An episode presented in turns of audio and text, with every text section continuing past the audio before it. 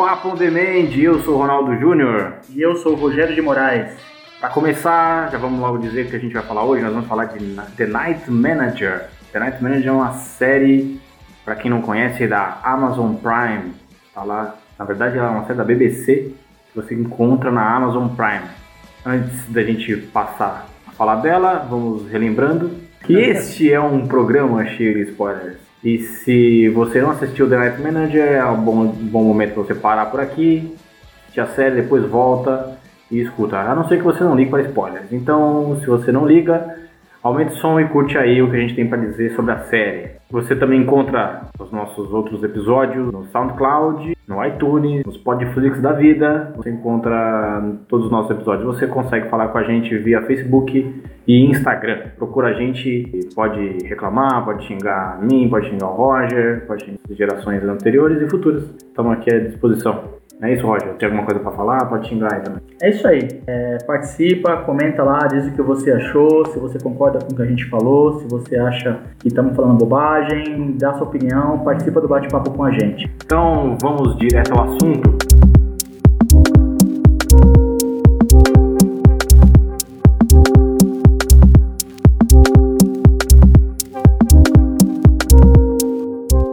Manager é uma série de 2016 premiada. Vou dar uma sinopse assim mais ou menos por cima.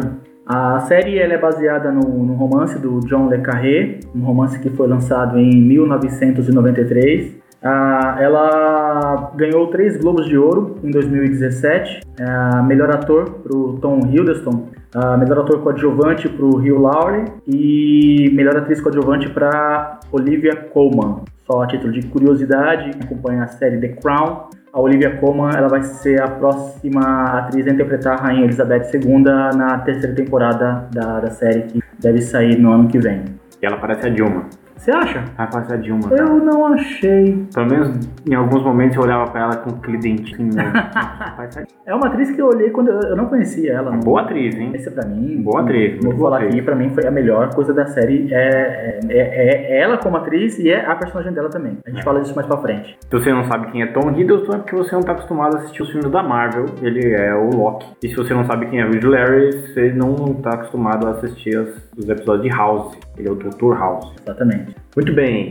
É, a série 2016, ela foi uma série veiculada na BBC 1 e a Amazon Prime tem os direitos de Exibição? de exibição no- nos modos de streaming. Muito bem. É, tem alguma curiosidade, alguma coisa que você queira falar antes da gente Não, entrar é, diretamente um- na série? Um resumo já. Dá um resuminho. da história. Resumindo a história. Existe um hotel em- no Egito, um hotel chamado Nefertiti. Um gerente noturno, um gerente da noite, é o Tom Hiddleston.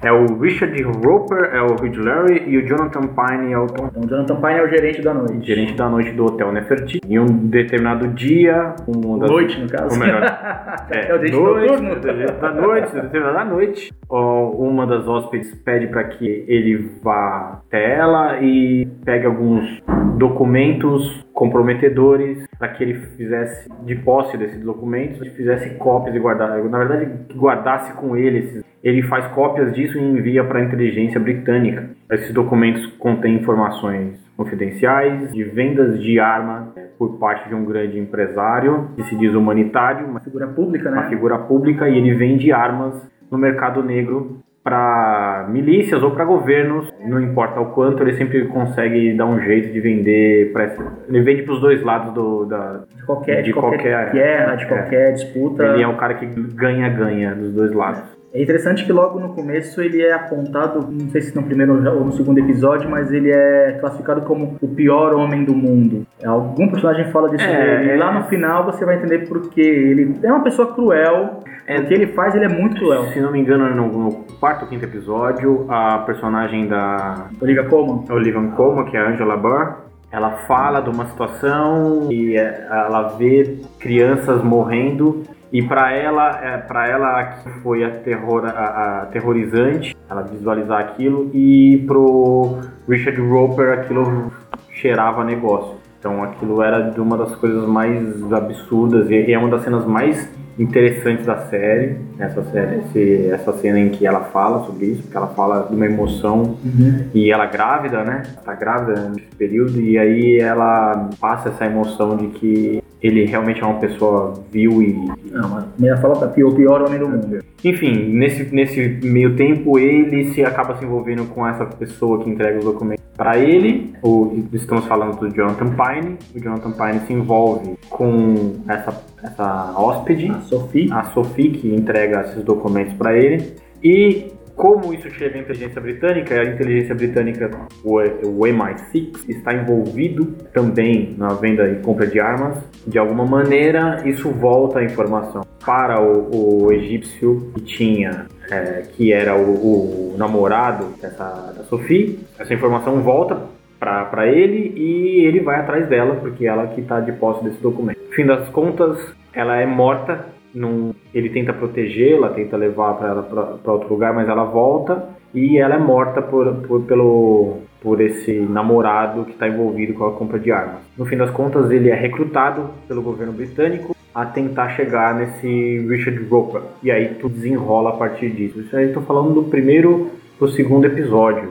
A série tem seis episódios, é uma série curta, apesar da quantidade de episódios, né? Mas a, a o tamanho dos episódios, a duração dos episódios não é um tamanho convencional. Ela tem mais de uma hora e o, e o desenrolar da narrativa às vezes parece um pouco mais longo. Mas é uma série que beira a coisa do agente filtrado, do 007, do suspense, o mistério e de coisas a serem resolvidas numa, de uma, numa escala global, na verdade. Eu acho que a série tem algumas, alguns probleminhas, mas a gente pode ir desdobrando as coisas conforme a gente for falando aqui. É, o que, que você acha, Roger?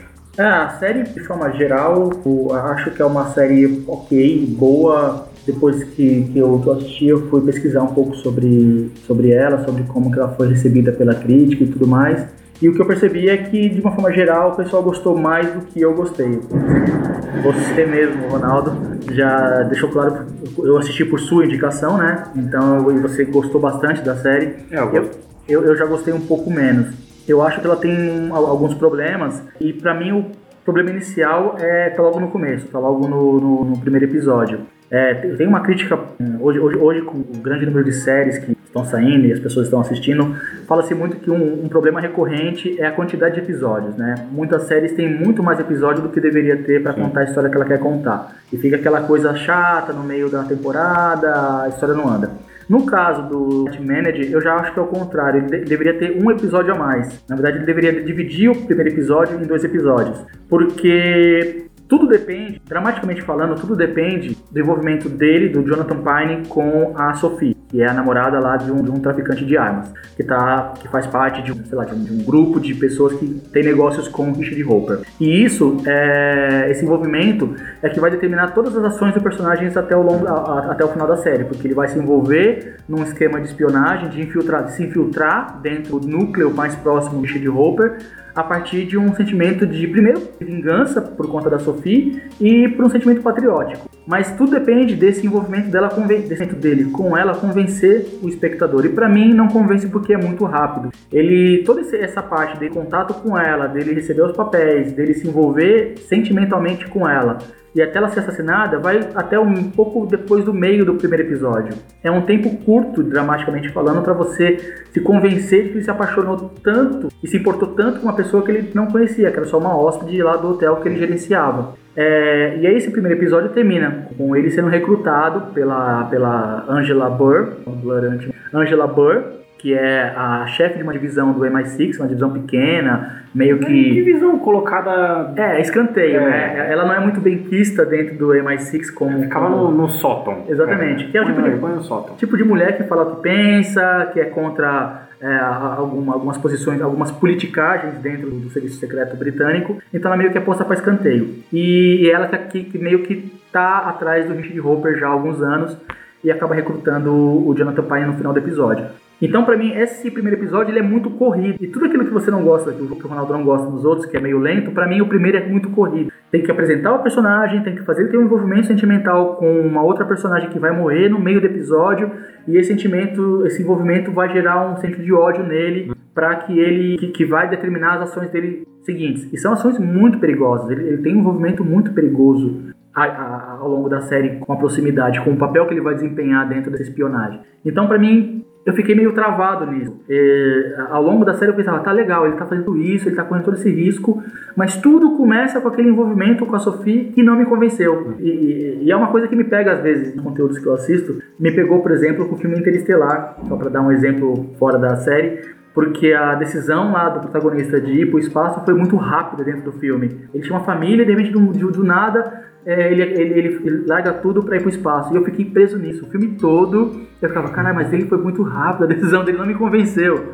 Enfim, mas é, é, é, um ponto que eu acho frágil da série é esse momento, é ela depender tanto desse laço. Mas, e por isso seria ideal, na minha visão, ela tivesse um, um episódio a mais, dividir ah, o primeiro em, em, dois episódios. Apenas uma informação, se você estiver escutando uns barulhos, estranho que tá chovendo aqui, é, tá tudo batendo. Tá ventando, tem porta Estamos em Amityville nesse momento, estamos na casa mal assombrada. Pois é, é eu, o que eu acho que a série me faz lembrar um, o primeiro filme do 007 com o Daniel Craig, em que ele se envolve de uma maneira próxima da, da personagem. É o Cassino Royale, né? É o Cassino Royale, é, eu tô tentando ah, lembrar, a maravilhosa Eva Green. Eva Green. E acaba se envolvendo demais com aquilo e tudo que vem depois daquilo, tanto o filme Quanto Nove Solas, quanto o filme que vem depois, que é o, que é o Skyfall. Skyfall. Todos esses dois filmes, ele são o desenvolvimento de um problema que ele teve com a Eva Green no primeiro. Sim, a, a coisa se desenrola a partir disso. A né? personalidade, né? dele, a personalidade dele é definida pela decepção amorosa que ele tem com, com a Eva Green.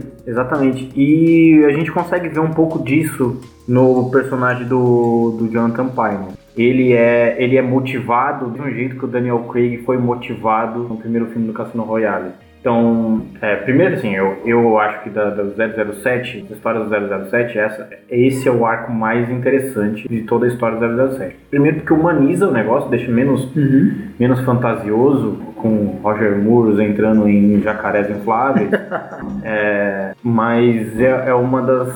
Eu acho, eu acho interessante isso no, no personagem do 007. E o, e o The Night Manager, ele tem um pouco disso, apesar dele não ter todo o glamour de 007, ele tem essa coisa do, do envolvimento humanizado do personagem que é o agente, vamos dizer assim. Coisa que você não vê em. Ou melhor, você não vê na mesma, na mesma quantidade em Identidade Born, por exemplo. Estamos falando de outra sequência de super, de super espiões, que de alguma maneira hoje é, é o que a gente fala sobre filmes, filmes ou séries de, de, de espiões e você coloca isso na cabeça. 007 ou Identidade Born. Então eu vejo que isso faz com que a coisa fique mais crível, vamos dizer assim, de ter essa humanidade nele. Então ele acaba se envolvendo tanto com a Sophie quanto com a Jed, porque o cara também tá com a faca no pescoço. E em algum momento ele vai, um ser humano, e vai acabar sendo levado pela situação. E assim como ele gostava do filho do, do Richard Hopper, como moleque, ele gostava do menino. Dava, dava pra ver que ele gostava da criança, assim como ele conseguiu manipular a situação quando a gente tava falando do corte e como ele se envolve com, com cada um desses personagens. Eu acho isso muito humanizado, até porque assim, ele não é um espião. Uhum. É, não é um espião, claro. Ele não, não, ele já passou pelo. pelo ele serviu o exército. Serviu né? o exército, foi, serviu no Afeganistão. Sim, foi um, um, soldado bem treinado e tem um treinamento de elite do exército, se não me engano. Não sei se fez parte do SAS, né? Que é um, um das Que é como se fosse do, os. Bonas Verdes, do, focas do. Foca, só foca lá do, dos americanos, não é? Não sei. Também tem os SEALs, tem é, os foca. Ah, essa foca? Sim, ah, SEAL é foca, cacete. Não sabia. é, nunca pensei nisso, na verdade. É, sim, então ele, é, ele é de elite e tal, que é. foi o soldado de elite, e aí saiu, né? Ele tava trabalhando de gerente, gerente de, de hotel. Que doideira, né? Mas enfim. É, então ele realmente não é um espião clássico, no sentido de alguém treinado para aquilo. Ele é, ele é recrutado é, para ele tem alguns requisitos e acaba sendo recrutado porque tem, especialmente porque a Angela Blur, uma, uma, uma agente, né, uma, uma gerente de agência de espionagem muito bem, muito experiente, sabe como convencer, ir lá no, ir lá no pé de ouvido e falar, ó, oh, você vai lá, você vai vingar, você vai evitar que pessoas morram, tudo mais. Ela até chama o patriotismo dele um elemento muito forte na, na, na, na nesse personagem do, do, do Pine, né? É, não é só a vingança em relação a Sophie. É também uma questão patriótica, de que ele acha que tem o dever, como soldado, como, como, como cidadão britânico, de intervir, de, de colaborar com o serviço secreto para tentar aprender, para tentar parar o, as atividades do Richard Hopper.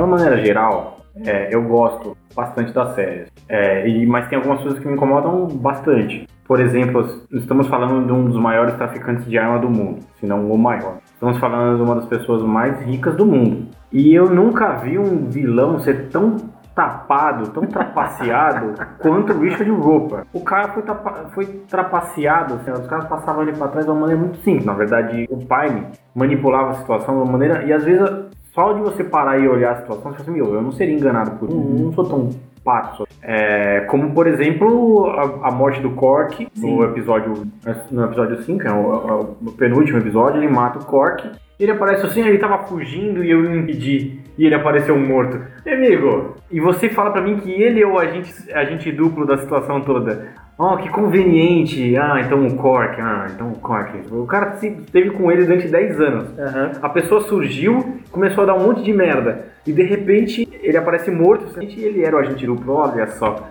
Então é o tipo da coisa que, que não me convence. De engolir, né? De, de engolir. que um cara seja tão poderoso tenha chegado tão longe como um traficante de armas, assim, submundo, dentro de um de universo só composto de gente que quer te puxar seu tapete, Sim. quer te dar um tiro no, no, na cara e é enganado por uma situação tão boba como foi a morte do Cork. Né? Exatamente. É o tipo da coisa que me incomoda. E é, o, a morte do Cork é uma das coisas que também me incomoda, porque as coisas da, dessa temporada que eu acho mais legais o personagem do Cork é uma temporada. Porque ele é um cara que não é trivial dentro do ele é um Primeiro que ele é um traficante de armas gay. Uhum.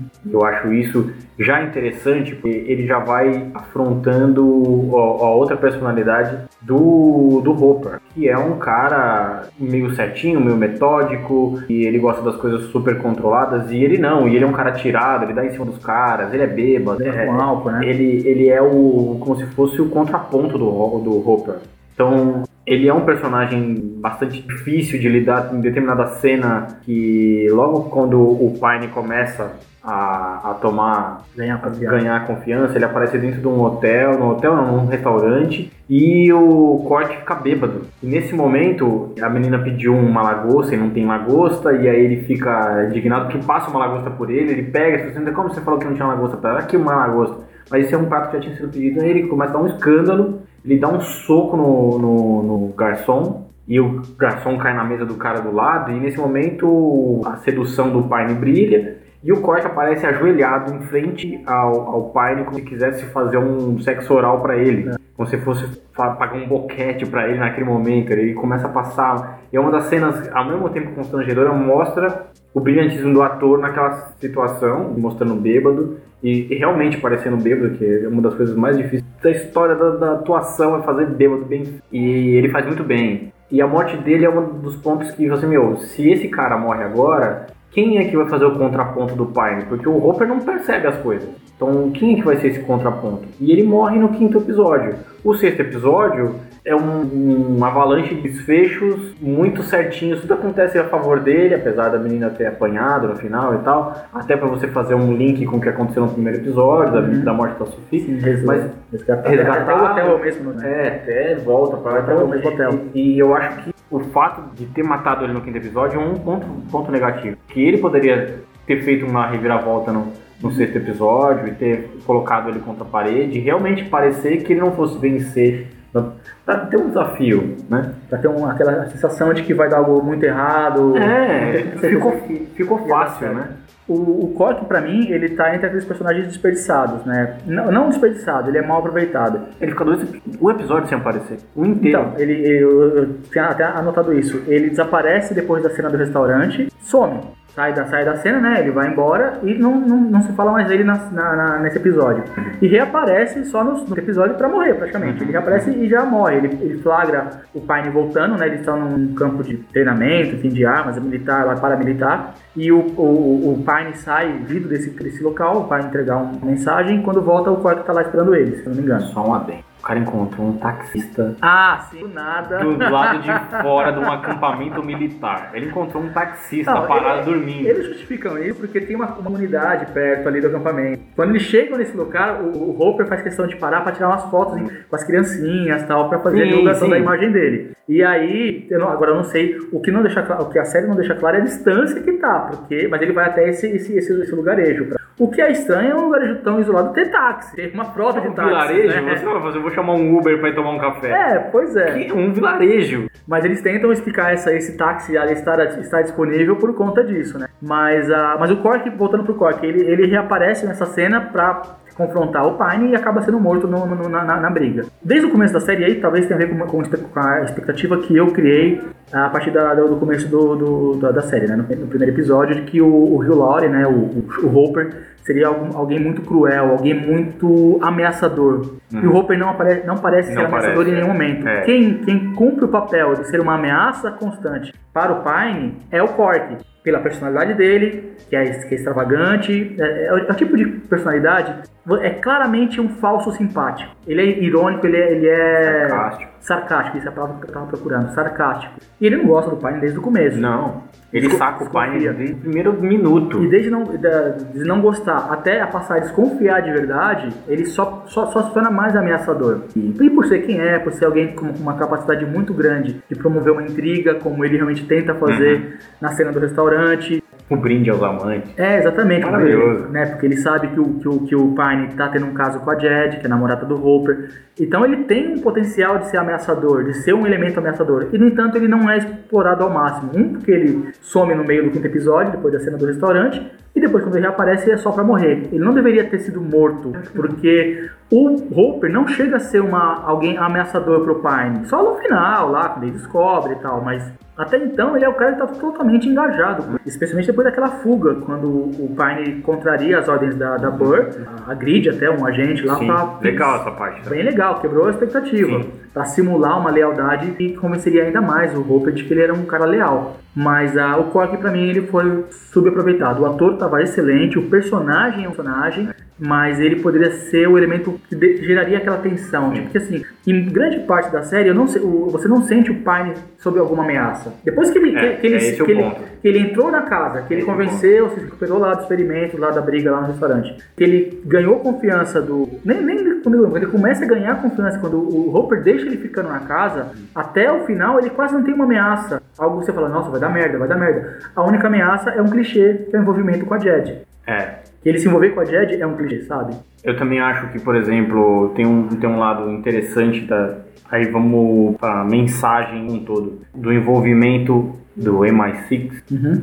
né, do, do, do- da inteligência britânica, está in- intimamente ligado a tudo isso. Eu acho bacana eles terem explorado esse lance, porque a gente sabe que tem envolvimento de tudo, de todo lado. E a gente sabe que a gente, eh, os governos fecham os olhos para venda de armas. Então, se a Síria, estamos falando do, do ano passado, se a Síria consegue jogar gás sarin no meio da galera, não é à toa, é porque alguém conseguiu vender para ele e ele teve a possibilidade de, de usar essa arma. E numa série que tem penetração como a BBC tem, o cara falar sobre esse tipo de assunto eu acho interessante. Assim como eu acho que o personagem do Rex, que é o chefe da Angela Burr, é um personagem intrigante, porque duas vezes ele é posto à prova e duas vezes ele compra a briga. Eu acho isso muito legal, porque assim, acima de tudo ele confia na Angela. E ela confia nele. E ela confia nele, apesar de não estar do envolvido na corrupção. Sim, e ele compra a briga duas vezes,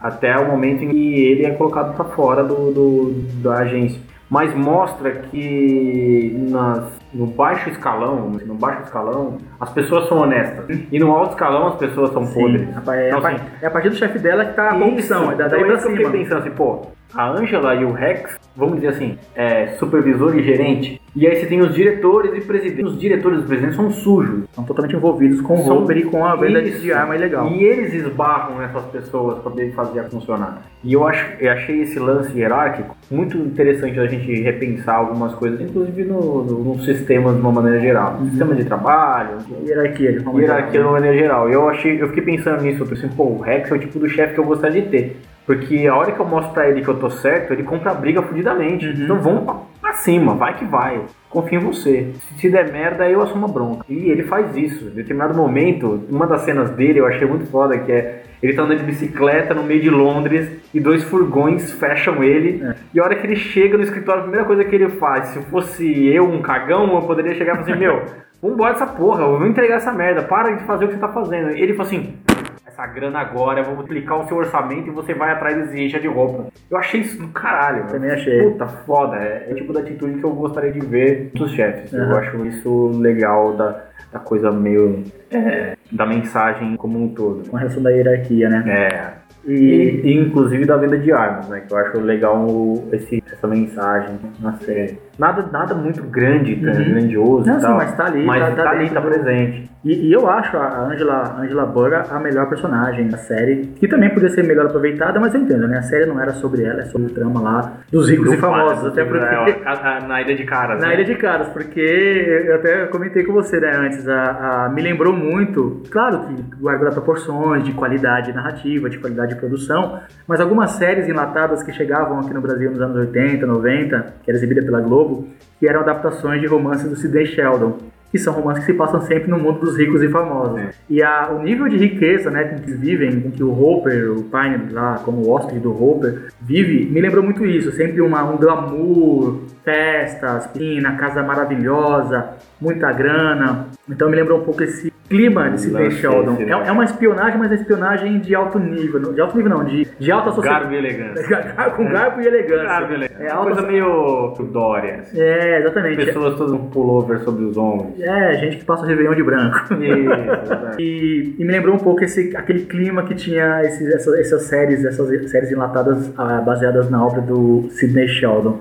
É, mas a Angela, ela, ela é a, a que mais me interessa assim como personagem, porque eu acho que ela Grave. então, por quê? Mulher, grávida, primeiro, primeira gravidez, de um casamento de merda que ela detestava. Detestava não, não é que ela odiava, mas ela tava muito infeliz, Ela era infeliz. totalmente, claramente infeliz. Ela teve um caso com. O caso com o agente que ela tá trabalhando, Joel Stedman, um agente um americano agente da, da- da americano, CIA. ela se envolveu com ele em algum momento. Eles têm um lance ali que não, mal Não resolvido. fica claro, Os dois têm Mas ela bloqueia totalmente. Então, como personagem, ela tem um- uma humanidade muito forte, pelo, por ser mulher grávida É, e estar no puta casamento de merda. Então, poderia ser desenvolvido um pouquinho melhor. Eu, eu- acho que ela poderia ter um pouco mais de desenvolvimento, porque, sei lá, tem tanta coisa, que, que tem tantas cenas na casa de caras lá, no, na, na, na, no castelo de caras lá, que não era necessária, que não são essenciais pro andamento da história, que você poderia tirar um pouco dali e dar um pouco mais de espaço para Angela Burr.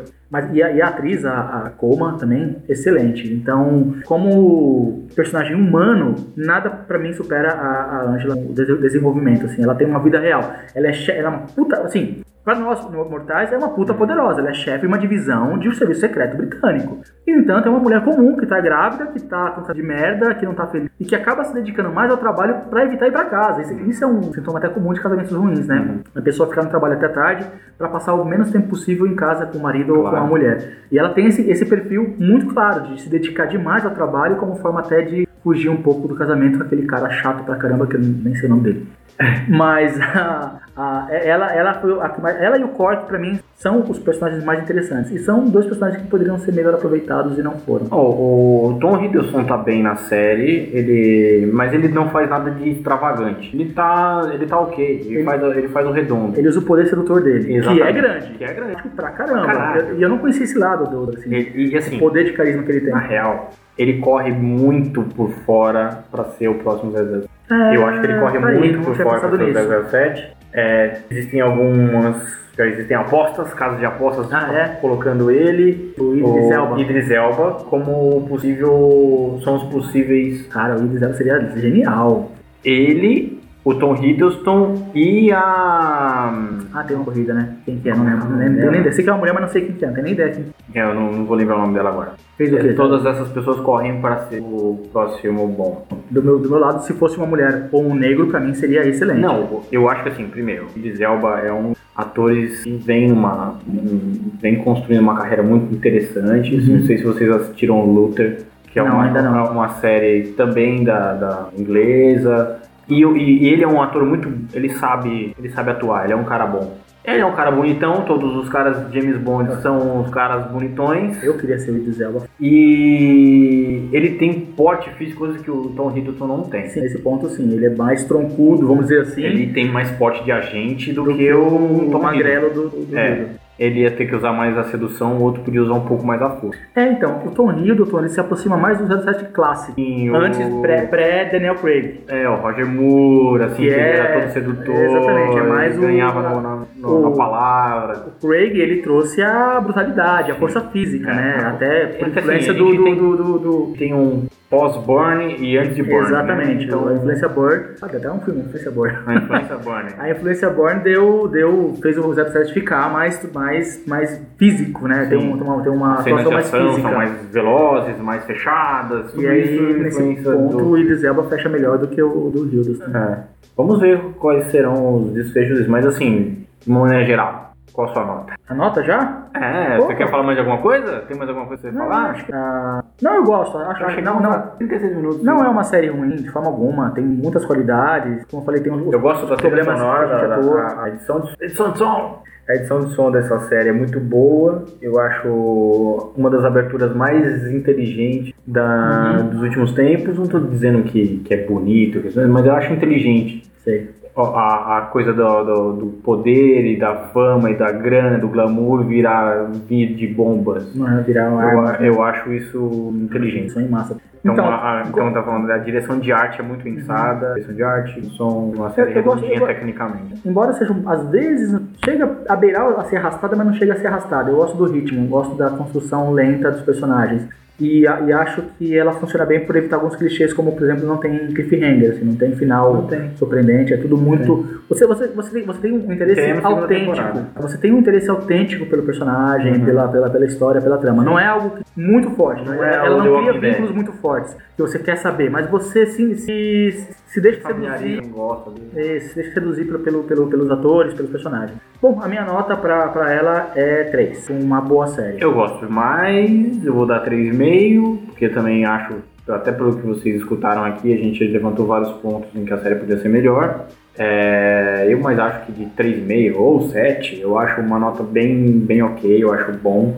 Eu acho que se a série fosse um pouco mais caprichada em alguns pontos, talvez eles não, não acreditassem que a série fosse tão bem, a repercussão fosse tão, tão bem aceita, assim. Tivemos três indicações, a melhor ator, não só indicações como ganharam, né? É, outro É, foram premiados. Indicação como melhor série. Melhor série, dramática e tal. É, nesse ponto eu acho um pouco exagero, mas talvez eles não imaginassem que eram tanto, então fizeram só seis episódios, podia ter explorado um pouco mais. Fica aqui a nossa dica para você procurar essa série, se você gosta daquela coisa mais misteriosa, aquela coisa meio 007, espiões e Ilha de Caras. tem o seu lado Ilha de Caras. Seu lado Ilha de Caras, você gosta disso. Se você não assistiu, procure a série. Agora, se você já assistiu, você pode meter o pau com a gente, pode dar sua opinião. Bora pras dicas? Vamos lá, vamos sair do sofá. Sai de casa, porra!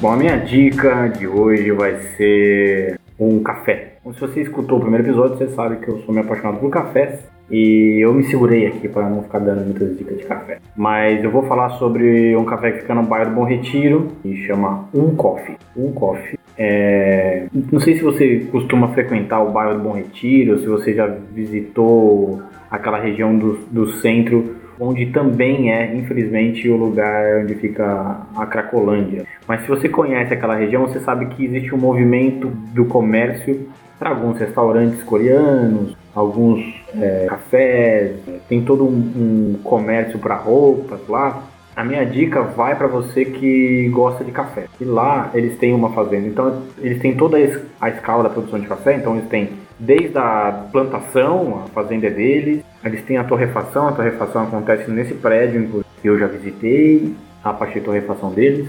E tem o café, propriamente dito, que é no térreo. Lá você vai encontrar todos os de extração, todos os tipos possíveis de, de bebidas à base de café. Então você vai ter desde um cold brew até cold brew, se você não conhece, é um café gelado, extraído gelado. Se você gosta de outros tipos de café, tem o famoso expresso, o bom e velho expresso, mas tem o café coado, um aeropress para quem gosta de uma coisa um pouco diferente. Então a opção é procurar um coffee, que pegar o e procurar e-mail, que eu vou editar. A rede. Pode crer, mano, agora que eu tô me pensando mesmo. Bom, a- o Um Coffee do Bom Retiro fica na rua Júlio Conceição 553.